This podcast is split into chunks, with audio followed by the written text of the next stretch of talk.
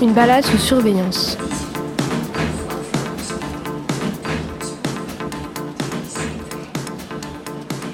Donc euh, aujourd'hui on est à la, gare du Midi et euh, ce que je vous propose de faire c'est de vous promener euh, d'abord dans la gare et puis dans le quartier ici à Saint-Gilles-Anderlecht et donc c'est une, une balade qu'on a montée entre le groupe Technopolis de Bruxelles et la Ligue des droits humains. On a fait ça ensemble et alors on essaie régulièrement d'organiser euh, ces trucs-là euh, dans les mesures du possible euh, au niveau de, du temps qu'il fait à Bruxelles qui n'est pas toujours très accueillant pour pouvoir faire des, des promenades dans l'espace public. Aujourd'hui, ça va. Aujourd'hui, c'est plutôt agréable, c'est plutôt sympathique, on est content. Euh, donc, bah, on s'est donné rendez-vous euh, au cheval déguisé euh, en zèbre de- d'un café. Et donc, bah, face à moi, je ne dois pas chercher bien loin, dans mon champ de vision, en face de moi, je vois une caméra. Et cette caméra, elle est, placée au, plafond du, café. Et en fait, elle est orientée vers le, guichet, le comptoir du, café. Et donc, cette caméra, probablement, c'est plutôt une caméra qui est là pour surveiller les employés. Alors que si, je tourne un peu sur moi-même, eh ben là, je vais voir quoi? J'ai une vision sur le, couloir d'entrée, le couloir principal de la gare du Midi. Et, euh, je vois un gros dôme. Donc, a priori, ce dôme-là, il a plutôt été placé par euh, le gestionnaire de la gare du Midi. Alors là, c'est plutôt une caméra qui va avoir pour but d'avoir une vue d'ensemble sur ce qui se passe euh, dans ce couloir d'entrée et, euh, de regarder que, je sais pas, il n'y a pas un embouteillage ou plein de broles ou des gens qui feraient une, une manif ou en tout cas qui ne seraient pas juste occupés à circuler et à utiliser la gare comme ces gestionnaires l'attendent, à savoir juste un, lieu dans lequel on passe le, plus rapidement possible en vue de, prendre son train. Si je me décale encore un, petit peu, Là, on a quoi? On a, on a les guichets de la, de la SNCB et on voit que de nouveau, il y a un espèce de, de dôme qui pend au plafond. Alors, c'est un dôme un peu particulier celui-là parce que c'est un- une vraie caméra à 360. En général, quand on a un, un dôme, il y a juste une caméra unidirectionnelle dedans. Ça se voit pas très bien. Ah, donc, euh, si tu pars du plafond, tu vois qu'il y a une soucoupe volante comme ça qui, qui plane au-dessus de, de la, de la pièce. Et donc, celle-là, en fait, c'est quoi? C'est quatre caméras, boum, qui regardent dans, la- dans les quatre directions, plus encore une cinquième caméra en dessous qui regarde en dessous d'elle. Et donc ça, c'est vraiment une caméra qui a une vue d'ensemble. Et si on regarde au, au deuxième plan, ben, de nouveau, au-dessus des guichets, en fait, au-dessus de chaque vendeur de tickets, il y a une petite caméra. Du coup, là, on est euh, au pied de- des escalators pour monter sur euh, le quai numéro 7. Et alors, on voit qu'il y a une caméra qui fixe pile le, le chemin vers l'escalator. Et si on regarde, en fait, il y a la même caméra qui est placée à intervalles réguliers en face de chaque escalator. Et quand on va monter ici, euh, quand on va arriver en haut, eh ben, on va se retrouver de nouveau nez à nez avec une caméra unidirectionnelle. Chaque fois qu'on va prendre un, escalier ou une porte et du coup on va devoir se retrouver dirigé de fait dans une direction, il va y avoir une caméra qui nous fait face. Et ça c'est pourquoi? C'est pour justement essayer d'identifier les gens que s'il y a euh, un, attentat ou un truc euh, relativement grave qui se passe dans la gare, on veut plus avoir simplement une image d'ensemble où on voit ce qui se passe euh, de, de manière générale, mais on veut avoir le visage des gens avec la possibilité du coup de faire de la reconnaissance faciale sur ces images-là. Alors au niveau légal, il y a un petit euh, vide juridique, c'est assez flou qu'est-ce qu'il est légal de faire? Donc a priori, la situation c'est qu'on ne peut pas massivement faire de la reconnaissance faciale, on ne peut pas en direct faire des contrôles d'identité sur tous les visages qui sont filmés, mais par contre, il y a une petite zone grise qui est quand on recherche activement quelqu'un, et en particulier quelqu'un qui a fait un, un truc grave, alors là c'est pas très clair est-ce qu'on a le droit d'utiliser la reconnaissance faciale ou pas. On est sur le quai de la gare et je parie que vous n'avez pas remarqué qu'il y avait une caméra qui vous a filmé euh, votre visage quand vous êtes arrivé. Non, absolument pas. Vas-y, compte les caméras qui autour de toi. Alors j'en vois 1, 2, 3, 4, 5, 6, 7, 8, 9, 9, 10. 10. Voilà, donc là c'est c'est vraiment l'enfer. Moyen, pas moyen d'échapper.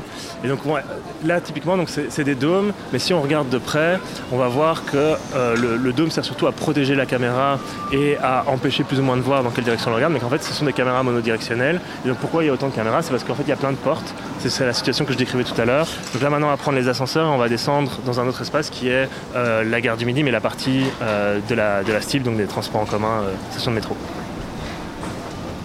Euh, il y a différentes logiques en fait qui expliquent euh, la prolifération des, des caméras et d'autres dispositifs dans l'espace public. Nicolas Boquet, chercheur en sciences politiques à l'université de Louvain-la-Neuve et de Genève et travaille sur les questions de régulation de la vie privée à l'art numérique. Euh, la première, c'est en fait une sorte de chemin de dépendance, c'est-à-dire qu'une fois qu'on a commencé à investir dans des caméras, euh, il y a des nouveaux modèles, on peut ajouter plus de caméras, etc., etc. Et on peut voir une espèce de, de fuite en avant euh, technosolutionniste qui conduit en fait à un déploiement toujours plus massif de caméras, toujours plus de logiciels analytiques euh, avec des résultats euh, qui ne sont pas toujours prouvés, voire plutôt largement contestés. Euh, et aujourd'hui, il y a un débat qui n'a pas lieu aujourd'hui là-dessus, en tout cas, et ça soulève pas mal de questions démocratiques. Du coup, on vient, d'arriver à l'étage de, la STIB et on voit moins les caméras, mais en fait, elles sont bien présentes. En réalité, donc euh, suspendues au plafond, il y a des espèces de grands allez, structures euh, qui portent des, des néons qui, qui, éclairent. Et à intervalles réguliers, entre les néons, il y a des petits dômes noirs, relativement discrets. Mais en fait, si on commence à compter, là, autour de nous, j'en vois une dizaine. Et, euh, et, donc cette situation-là, c'est en fait la, STIB a occupé à, rénover depuis plusieurs années toutes les stations. Et en fait, au fur et à mesure qu'elle qu rénove chaque station, sont installées entre 50 et 150 caméras par, par station. À mon avis, ici, ça doit être encore plus parce que la, la station est vraiment grande. Et là, l'idée, c'est qu'il n'y ait vraiment aucun espace qui ne soit pas sous vidéosurveillance. Et même plus loin que ça, qu'il n'y ait pas une caméra qui ne soit pas vue par au moins une autre caméra. Euh, je pense que le chiffre le plus récent qui date, c'était 2016, euh, où les autorités estimaient qu'il y avait 8000 caméras. Donc ça, il s'agit uniquement des caméras a priori publiques, donc soit qui appartiennent à des administrations, à des communes, aux zones de police, etc. Euh, mais ce qu'on sait par exemple, c'est que rien que la STIB, d'ici 2025, elle avait annoncé qu'à elle seule, elle recourait déjà à 15 000, enfin elle voudrait recourir à 15 000 dispositifs. Euh, donc, ce qui est sûr, c'est qu'il y a une explosion du nombre euh, de caméras installées, euh, mais il n'y a pas vraiment de décompte. Il y a certains projets, il y a un collectif qui s'appelle Technopolis qui essaye un peu de, de, quantifier ça et de faire une carte interactive pour voir finalement où sont placées les caméras, euh, mais il n'y a pas vraiment de transparence par rapport à ça. Concernant le coût, il faut plus ou moins, alors évidemment ça dépend de quel contrat on passe, avec quel type de fournisseur, qu'est-ce qu'on met comme logiciel analytique dessus ou pas. Euh, Est-ce qu'il y a un contrat qui dit qu'on va venir euh, laver la caméra euh, tous les six mois lorsqu'il y a du pollen dessus, etc. Donc il y a différents contrats qui peuvent exister, mais il faut faire plus ou moins une estimation de 50 000 euros par caméra. Bah, donc la question c'est à la base en fait pourquoi est-ce qu'on place une caméra? Donc normalement il y a quelques principes de droit qui sont censés être respectés qui sont on est censé identifier un problème, développer une stratégie pour répondre à ce problème et il faut montrer que la vidéosurveillance est une bonne stratégie pour accomplir cet objectif. Et donc on doit déclarer cet objectif et réfléchir à tiens est-ce qu'il n'y aurait pas une meilleure solution que de tout surveiller en permanence? On va en parler tout à l'heure. Il y a des caméras qui sont placées pour surveiller le trafic automobile et puis qui vont être utilisées à toutes sortes de fins différentes. Et en particulier en fait à partir du moment où c'est la police qui demande bah là il n'y a pas de a pas de discussion ils y ont accès. Et donc en gros bah, le, problème avec ce, partage d'images c'est que toute caméra alors bon on peut déjà être contre le fait de placer une caméra mais bon on peut dire par exemple que je sais pas moi placer une caméra dans un tunnel pour que s'il y a un accident dans le tunnel on a une vision et que les secours puissent intervenir rapidement. Voilà. On pourrait dire ok ça c'est un objectif légitime mais en fait cette caméra placée pour un objectif qu'on va prendre légitime après elle va pouvoir être utilisée à toutes sortes de fins différentes et en particulier à des fins de répression policière. Il y a notamment une étude qui est parue récemment sur Genève, euh, où il y a des chercheurs qui ont essayé de comparer en fait deux quartiers similaires en termes de population, en termes de revenus, en termes d'habitants, etc., etc. Un qui était euh, complètement, euh, on va dire, sous surveillance avec des caméras, et un autre où il y avait très très peu de caméras, et ils ont étudié en fait l'évolution de la criminalité. Euh, et ce que l'étude a montré, comme ce que les autres études jusqu'ici euh, qui avaient été faites là-dessus ont démontré déjà, c'était qu'en fait la seule chose à laquelle ça conduit, c'est juste un déplacement de la criminalité. Donc c'est-à-dire que si vous mettez une caméra, évidemment que ça soit le deal ou certaines choses qui sont considérées comme des viandes criminelles vont moins se faire juste sous la caméra, euh, mais ça va se faire juste un peu plus loin où la caméra où il n'y a pas de caméra encore. Euh, et c'est aussi ce qu'on appelle en recherche un chilling effect, c'est-à-dire que ça dure un certain temps et puis ensuite ça s'oublie c'est à dire que voilà si on met une nouvelle caméra alors peut-être qu'il y a certaines choses qui vont être déplacées et puis finalement ça réapparaît aussi là donc il n'y a pas du tout d'effet euh, on va dire d'efficacité réelle à une seule exception euh, qui dans la littérature dit qu'en gros qui montrent que lorsqu'on a installé des caméras dans les parkings, alors en effet, il y a eu moins, par exemple, de vides brisés dans certains parkings pour voler un sac à main qui serait dans une voiture, ce genre de choses. Où là, on observe un certain effet. Je crois que c'était en Angleterre que ça a été mesuré cet effet-là.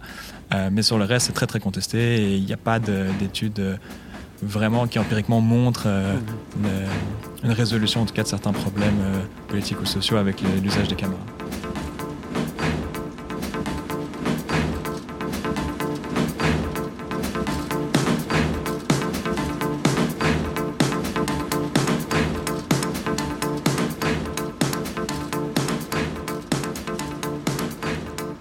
Est ici sur euh, la place Barra, donc juste à côté de, la gare du Midi. En face de nous on a la, tour du Midi qui, nous domine bien. Si on regarde un peu plus loin, on a aussi le, palais de justice des Marolles. Mais euh, plus proche de nous, on voit qu'il y a un, haut poteau gris là, avec euh, à son sommet deux, caméras dômes. Et donc là on est, on est dans l'espace public, on est, dans une rue de, la commune d'Anderlecht. Et alors du coup, bah, ces, caméras dômes, elles sont placées à peu près à 6 mètres de haut et elles appartiennent a priori à euh, la zone de police locale euh, et il y a aussi des algorithmes qui tournent, euh, qui tournent sur ces caméras-là. Alors ces algorithmes, ils sont de, deux natures. Il y a des algorithmes qui tournent en live et qui vont essayer de détecter certaines choses. Alors selon les communications de la, police ou des fabricants d'algorithmes, ça va détecter si par exemple quelqu'un zone à côté d'une voiture trop longtemps et, serait peut-être en fait en train d'essayer de la voler. Un autre truc, c'est euh, si nous, bah là, on est, on est quatre, et ben, peut-être qu'il y a un, seuil au-delà duquel un, regroupement, ça va lancer une alarme. Alors 4, c'est peut-être un peu, un, peu, un peu court, mais à, plus de monde, bah, ça, peut sonner et eux, ils peuvent recevoir une alarme et décider de peut-être envoyer une patrouille, nous demander qu'est-ce qu'on qu'est-ce qu'on fait sur cette place. Simplement de nous suivre en dispatching. Ouais, ou simplement de garder un œil sur nous euh, depuis, depuis le dispatching. Mais il y a aussi un autre type d'algorithmes qui sont des algorithmes a posteriori.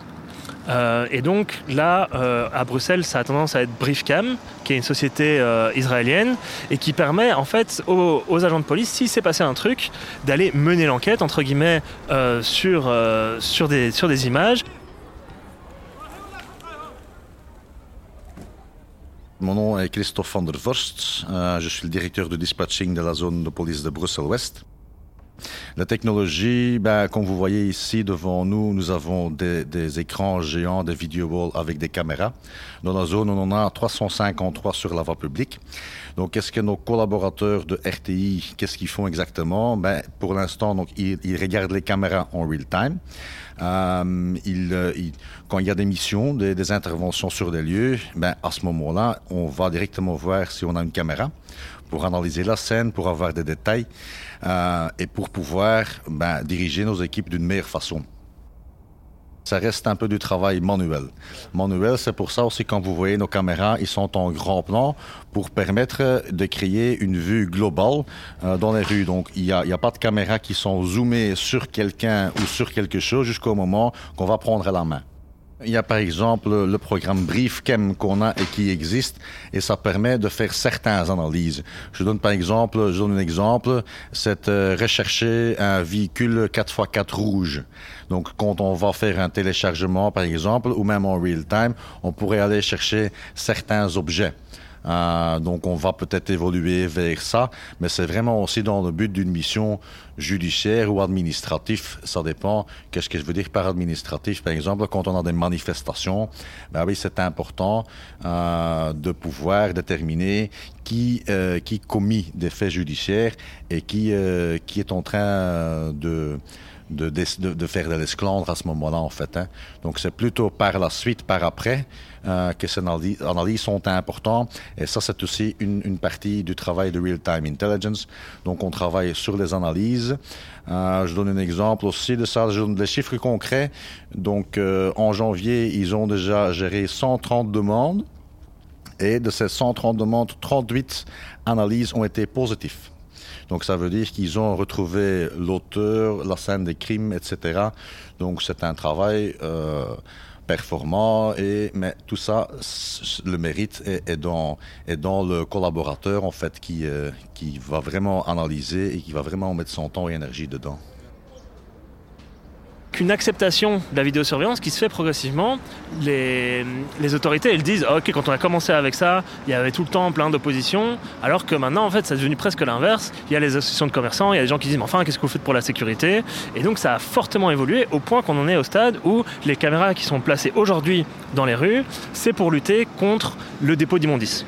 Alors je veux pas dire que c'est euh, aucun problème que euh, si votre rue elle est dégueulasse. Maintenant, ça pose quand même question de, on est passé à un stade où pour mettre une caméra, il fallait mobiliser des trucs très très graves. Ah non, en fait, euh, pour la propreté publique, c'est nécessaire.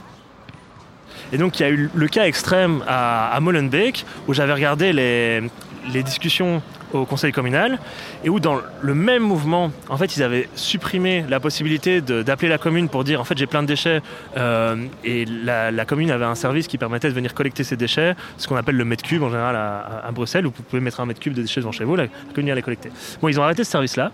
Et en même temps, ils ont mis des caméras pour lutter contre les dépôts d'immondices sauvages dans la rue. Et là, on se dit, non, mais en fait, on se fout de notre gueule, quoi. On a tendance à utiliser les technologies pour se focaliser beaucoup plus sur les conséquences d'un problème. Donc, par exemple, dire voilà, on a de la criminalité, mais si on met des caméras, les gens vont arrêter de, de voler les autres, il y aura moins de, j'en sais rien, de cambriolage, etc., etc. Mais on pose jamais la question des causes, parce qu'en fait, on n'a pas le temps de le faire. C'est-à-dire finalement, les technologies, elles sont systématiquement adoptées dans cette optique d'essayer de réduire les conséquences du problème plutôt qu'aller à ses causes. Si on prend la criminalité, euh, tous les travaux euh, sociologiques là-dessus vous disent en fait les, la criminalité c'est lié au, au niveau d'inégalité en fait. Moins vous avez d'inégalité dans une société, moins vous avez de criminalité plus ou moins.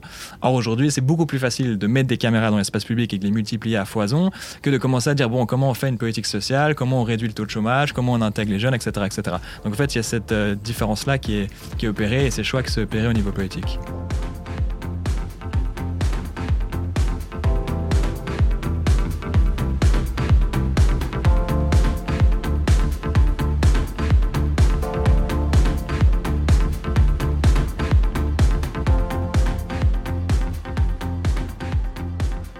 Donc là, on est, rue de Fienne, donc c'est la rue qui relie la, la place Barra à, euh, à la place communale euh, d'Anderlecht. Et on a ici euh, deux, caméras d'un type tout à fait différent de celles qu'on a vues jusqu'à présent, parce qu'elles sont placées sur des, poteaux au-dessus de, la route, au-dessus de la chaussée. Elles ont une forme assez, ovale comme ça. Et, du coup, ça, c'est des caméras qui sont très spécifiques parce qu'en en fait, elles servent à lire les plaques d'immatriculation. Donc, on appelle ça ANPR en général, Automatic Number Plate Recognition. Euh, donc, ça dit ce que ça dit, à savoir lecture automatique de plaques d'immatriculation. Au niveau ANPR, un ANPR, elle peut être fixe ou elle peut être mobile sur un véhicule. Nous avons 12 caméras mobiles sur les toits de nos véhicules, donc qui circulent euh, presque en permanence. Euh, et il y a des caméras fixes qui font partie du réseau de Bruxelles, de Safe Brussels en fait. Les caméras, la caméra ANPR, ben, ils vont lire, détecter la plaque et en fonction de ça, s'il y a un signalement ou une mesure couplée à, ce véhicule, ben, ils vont pouvoir enclencher l'alarme et on va pouvoir euh, intercepter, intervenir. Euh, ça, c'est en fait l'exemple que je vous ai envoyé, la communication de presse, où un véhicule volé a été retrouvé dans un délai de moins de trois heures. Donc c'est assez impressionnant. Quelqu'un qui signale sa voiture euh, comme volée devant chez lui, ben, dans les trois heures, grâce au réseau ANPR, grâce aux surveillances de caméras et aux collaborateurs dispatching RTI, ben, nous avons pu retrouver le véhicule et trois heures après, on a pu remettre les clés euh, au propriétaire. Donc, toutes ces caméras, il y en a euh, à peu près 200, 300 euh, en région bruxelloise. Et elles ont été placées par euh, Safe Brussels, que je mentionnais tout à, tout à l'heure. Et elles servent à quoi? Elles servent à euh, la zone basse émission, la Low Emission Zone. Donc c'est une mesure qui a été prise euh, il y a quelques années pour essayer de, limiter la pollution de l'air à, Bruxelles, parce qu'on sait que bah, c'est une des, principales causes de, de problèmes de santé, de, de voies respiratoires euh, à Bruxelles. Et la réponse qu'ils ont trouvée, c'est de dire on va mettre des caméras et on va regarder est-ce que euh, c'est des voitures polluantes ou pas qui circulent dans Bruxelles et progressivement interdire les voitures trop polluantes. Alors ça c'est la façon dont les autorités le présentent. Après c'est assez particulier parce que en vérité, il ne vérifie pas si la voiture elle est vraiment polluante ou pas. Ce qu'il vérifie, c'est est-ce que c'est un diesel ou une essence et deuxièmement l'année de fabrication. Comment il vérifie ça? Alors, il vérifie ça parce que ces caméras, elles vont filmer la rue. De ça, il y a un petit algorithme qui va lire la plaque d'immatriculation, donc vraiment extraire les caractères, et puis aller comparer ça avec la base de données des immatriculations. Donc il y a vraiment là une connexion entre les images, l'algorithme et puis une grosse base de données. Sur base de, ce, registre d'immatriculation, ils peuvent voir quelle est la voiture, quel modèle, quelle marque, qui est le propriétaire et du coup la- l'année de fabrication. Ça veut dire qu'en fait, ce qu'on est occupé à faire dans Bruxelles avec cette zone basse émission, c'est on est- qu'on est occupé à interdire les vieilles bagnoles et à complètement autoriser des bagnoles récentes. Et donc si maintenant, demain, vous voulez acheter un gros Hummer tout neuf, flambant neuf, rouler en 4x4 dans Bruxelles, vous avez parfaitement le droit. Alors que si vous êtes un pauvre qui galère avec sa vieille bagnole, qu'on a besoin pour bosser, eh ben, vous allez vous retrouver avec quoi? Avec des amendes parce que qu'est-ce qu'elle fait cette caméra à partir du moment où elle détecte que vous circulez avec une voiture qui n'est pas autorisée? C'est qu'elle vous envoie gentiment une amende chez vous que vous êtes prêt de payer rapidement. Quoi. Et nous, on nous a aussi dit que les caméras NPR, elles pouvaient aussi euh, permettre de retrouver par exemple des voitures volées assez rapidement. C'est ce dont on parlait tout à l'heure avec euh, la question euh, de la fin et des moyens, de la proportionnalité et tout ça.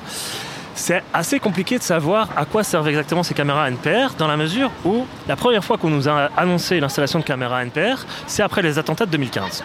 Là, on nous a dit ah en fait ça va pas du tout. Euh, Salah Abdeslam, les autres euh, accusés du truc, bah, on n'avait pas moyen de les tracer facilement. Si on avait des caméras NPR partout dans la ville, sur les autoroutes et tout ça, on pourrait beaucoup plus facilement retrouver le truc. Donc voilà, pour raison antiterroriste, on veut placer ça. Évidemment, quand c'est euh, des questions de terrorisme, qu'est-ce que vous voulez que nous, euh, on vienne euh, critiquer? On n'a pas moyen de critiquer. Pareil, après, ils sont venus avec l'argument de la santé, de la pollution. Ah bah, de nouveau, ok, qu'est-ce que tu veux dire? Tu, vas, tu vas dire, ah, c'est pas, pas ok de mettre des caméras partout. On va te dire, ah, mais du coup, vous êtes du côté des terroristes, vous êtes pour que les gens meurent du cancer, vous êtes pour polluer la planète. Enfin bon. Donc c'est très difficile de, de s'opposer à ce genre d'argument. Alors c'est la stratégie euh, du choc. Euh, c'est donc une idée que lorsqu'on a un choc euh, social, politique, économique important, on va pouvoir en fait profiter de cette espèce d'état de, détresse, de peur, d'anxiété chez les gens pour pouvoir faire passer certaines technologies. On l'a vu par exemple de manière assez claire durant le Covid. Durant le Covid, on a eu certaines zones de police qui ont utilisé des drones avec des caméras thermiques en fait euh, notamment pour identifier est-ce que les gens étaient partis dans leur résidence secondaire, est-ce que les gens étaient allés dans un camping, dans une roulotte, etc. etc. Euh, c'est quelque chose qui, une année ou deux avant le Covid, on aurait dit, mais écoutez, vous me parlez d'un épisode de Black Mirror ici. Euh, et on s'est rendu compte qu'on a vu ce genre de choses qui a été euh, plus ou moins euh, euh, normalisé. Donc oui, on se rend bien compte que dans certaines situations, c'est pareil avec les attentats. En fait, les attentats ont été une formidable opportunité de pouvoir multiplier les dispositifs de surveillance. Or aujourd'hui, lorsqu'il y a eu les attentats, en fait, euh, l'aéroport de Zaventem, on avait déjà des caméras partout. Euh, les personnes qui étaient euh, accusées et qui sont accusées aujourd'hui dans le procès qui a lieu, en fait, étaient déjà affichées. Donc on se rend compte que malgré le fait d'être fiché, malgré le fait qu'on surveille tout le monde tout le temps, ça ne permet pas d'enrayer les caméras. Euh, alors après, je suis pas un expert sur la question du, du terrorisme, euh, mais d'autres personnes vous diront que en fait, c'est pas en mettant des caméras et en fliquant tout le monde qu'on arrive à réduire le terrorisme, c'est en faisant du renseignement humain, c'est en suivant des filières, etc., etc. Euh, et tout l'argent qu'on met au final, qu'on parlait avant tout à l'heure de, de 50 000 euros par caméra, c'est de l'argent qui est pas disponible pour autre chose, que ça soit une politique euh, pour euh, arrêter la criminalité, que ça soit pour euh, faire en fait diminuer les inégalités sociales, etc., etc. Donc évidemment, il y a des choix politiques qui sont opérés. Et, ce- qui est intéressant, c'est qu'en fait, le fait de multiplier les caméras, ça s'intègre vraiment dans ce qu'on appelle le, technosolutionnisme, c'est-à-dire que pour les décideurs politiques, il y a un temps relativement court. C'est-à-dire que la démocratie, c'est 4-5 ans, et au bout de 15-5 ans, il faut être réélu. Et donc, en fait, il y a un intérêt de devoir montrer rapidement aux citoyens, citoyennes, regardez, je fais quelque chose.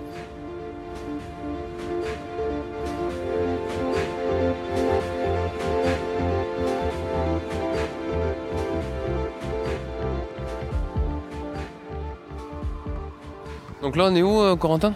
Donc on est, euh, on n'est pas très loin de là où on était, on est juste à Clémenceau, donc euh, tout près de là où il y a le, gros marché toutes les semaines, et où il y a donc une, station de métro. Et, et bon, c'est- un endroit qui est considéré comme un, point chaud par la police parce que bah, il y, a, pas mal de, de jeunes qui traînent souvent ici, et voilà, ils, bah, ils vivent leur vie ici quoi. Et, euh, et du coup, pourquoi je voulais qu'on passe par ici C'est parce que ce que j'ai expliqué dans, la gare du Midi, avec la, présence de, caméras euh, avec lesquelles on est obligé de se retrouver nez à nez quand on, monte les ascenseurs, et ben progressivement, en fait, les zones de police sont occupées à faire la même chose. Et donc ici, en fait, on voit qu'il y en a le- l'entrée principale de, Clémenceau, et quand on en sort, on va se retrouver ici face à une caméra. Alors, où est-ce qu'elle est? Elle est là-bas au-dessus, donc elle est quand même assez loin. Elle où? Elle est en haut, au deuxième étage d'une habitation, qui est quand même la, troisième habitation quand on part du, coin de la rue.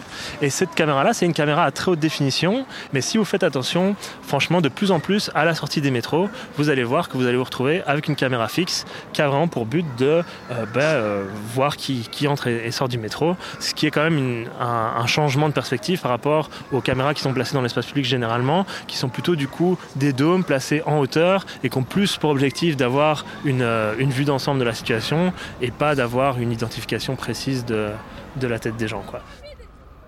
En fait, le 1er février, on a lancé nos projets OPS Kruispunt, OPS Carrefour.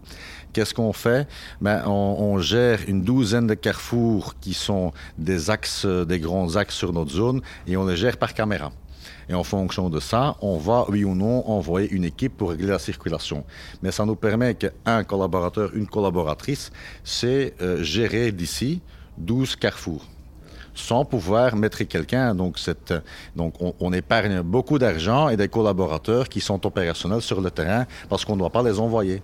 On les envoie si nécessaire. C'est pas un hasard si on a fait cette, euh, cette balade dans, dans, un quartier populaire, c'est parce que en fait la densité de caméras est pas la même partout dans Bruxelles. Et donc quand on est dans le centre-ville, tout ce qui est zone commerçante, touristique et tout ça, il y a beaucoup beaucoup de caméras qui ont donc plutôt euh, c'est plutôt de la vidéoprotection du coup, euh, qui sert à, protéger les, les, commerçants et les touristes. Le, le gradient, la, différence de caméras se fait pas la même en fonction si vous partez vers l'est, à savoir vers les quartiers plus, plus aisés, plus plus petit bourgeois de la capitale. Si par exemple euh, vous allez jusque euh, et eh ben là, il y a quoi? Il y a une caméra euh, à côté de la, station de métro, et puis il y a une caméra NPR qui a été fixée du coup par, par la région, et puis c'est tout quoi. Si vous allez à Uccle, très très peu de caméras, sauf où? Sauf à la zone frontalière avec les quartiers plus populaires de forêt, et, alors là vous commencez à trouver des caméras toute la zone du canal, qui est historiquement la, zone euh, de quartier euh, ouvrier et puis euh, de quartier qui a été investi par les différentes vagues d'immigration. Eh ben, c'est aujourd'hui des quartiers qui sont toujours plus populaires avec des gens qui ont moins de revenus, etc. Eh ben, la densité de caméras dans ces quartiers est, est beaucoup plus élevée. Quoi. Donc bah, c'est ce qu'on appelle euh, d'habitude le, croissant pauvre de façon dénigrante ou bien les quartiers populaires centraux de façon euh, on va dire plus, sympathique. Donc ça va de euh, le bas de Saint-Gilles, ici on est à, à si on remonte un peu on arrive dans le, le Molenbeek historique et puis après ça peut aller jusque, jusque Scarbeck et Saint-Josse. Et alors même si vous partez dans des, dans des quartiers plus chics, si vous allez du côté de d'Ixelles, eh ben les, premières caméras elles ont été placées où? Elles ont été placées à Matongué quoi. Donc dans le quartier congolais traditionnel euh, bruxellois. Donc ça c'est quand même voilà, il c'est pas un, panoptique à ce niveau-là. Si on regarde la région bruxelloise, là, il n'y a pas une, répartition parfaitement euh, égale et à 100% de la vie de surveillance. Non, il y a des gens qui sont plus surveillés que d'autres et euh, bah, c'est les pauvres et les immigrés. En fait, lorsqu'on dit qu'on n'a rien, rien, à cacher, ça renvoie uniquement en fait aux privilèges qu'on a. C'est-à-dire que oui, en tant qu'homme blanc, euh, universitaire, euh, qui a fait de hautes études, qui a un travail, etc., qui correspond plus ou moins euh, à toutes les normes sociales qu'on peut attendre, évidemment que j'ai peu de choses à cacher. Maintenant, en fait, la, la vie privée, c'est pas une valeur uniquement pour les personnes privilégiées, c'est une valeur qui est absolue. Et il y a toute une série de personnes dans la société aujourd'hui, en fait, qui ne correspondent pas à ces normes, qui sont issues de minorités, parce qu'ils sont homosexuels, parce qu'en fait, ils ont une classe sociale où ils sont précarisés, en fait, donc ils ont des raisons légitimes euh, parce qu'ils n'ont pas de papier, ils ont des raisons légitimes de vouloir en fait euh, se protéger et de protéger leur vie privée. Et donc l'enjeu de la vie privée, c'est pas uniquement en fait se protéger soi-même, parce que c'est quelque chose de très selfish, de très égoïste, et c'est pas ça l'enjeu. Mais l'enjeu, c'est de protéger les autres, c'est de se protéger en fait en tant que société pour assurer en fait la continuité d'un système démocratique. C'est-à-dire qu'à la base, euh, lorsqu'on revient à pourquoi en fait on a considéré que la vie privée c'était un, un, droit quasiment, alors c'est pas un droit fondamental complètement, mais en tout cas il y a une valeur très forte de ce droit, c'est parce qu'en fait c'était pour assurer la continuité d'un régime démocratique en disant il faut que la société, pour empêcher en fait la prise de pouvoir euh, par n'importe quelle euh, élite politique qui voudrait finalement dépolitiser les gens et prendre le pouvoir et l'imposer et utiliser du contrôle social, il faut que les gens puissent s'organiser, il faut que les gens puissent se voir, il faut que les gens puissent en fait challenger ce pouvoir et les droits qu'on donnait. Et donc en échange, on avait reçu toute une série de, on a reçu toute une série de, droits fondamentaux dont on avait privé plus ou moins partie avec cet objectif-là en fait. L'autre truc, c'est euh, bah ouais, peut-être que dans, dans, le contexte actuel, qui est encore relativement libéral, on n'a rien à nous reprocher. Mais en vérité, il y a plein d'endroits où euh, on est occupé à remettre en question pas mal de choses je pense en particulier aux droits des femmes ou des minorités sexuelles. Bon, ben voilà, on a vu aux États-Unis, ils ont interdit l'avortement. Et donc ça veut dire que, euh, voilà, là on peut se dire, oh, bon, euh, en vrai, dans mon petit confort, en Belgique, en France, je sais pas où, ça va, ça passe. Mais franchement, voilà, ici on est, on est en Belgique. Du côté flamand, il y a les nationalistes et l'extrême droite, ils sont à quoi? Ils sont à 45%, il leur manque 5% pour gagner. En France, plus personne s'étonne de voir le Front National au second tour. Ils sont au pouvoir dans certaines villes. Voilà, donc c'est plus un point à Godwin que de dire ok, euh, le pouvoir c'est ça aujourd'hui, on sait ce que c'est, c'est déjà pas reluisant, mais qu'est-ce que ça va être demain? Et, demain, quand ils vont prendre le pouvoir, ils vont pas euh, se dire oh ça c'était des caméras libérales, on va pas les utiliser. Non, ils vont se dire ok, tout ce qu'on peut prendre, on va le prendre et on va bien pouvoir saquer les gens sur base de ça. Donc voilà, là c'est je sais bien que c'est un peu euh, pointé la menace du fascisme, tout ça, là mais mais aujourd'hui c'est plus c'est plus de la fiction malheureusement.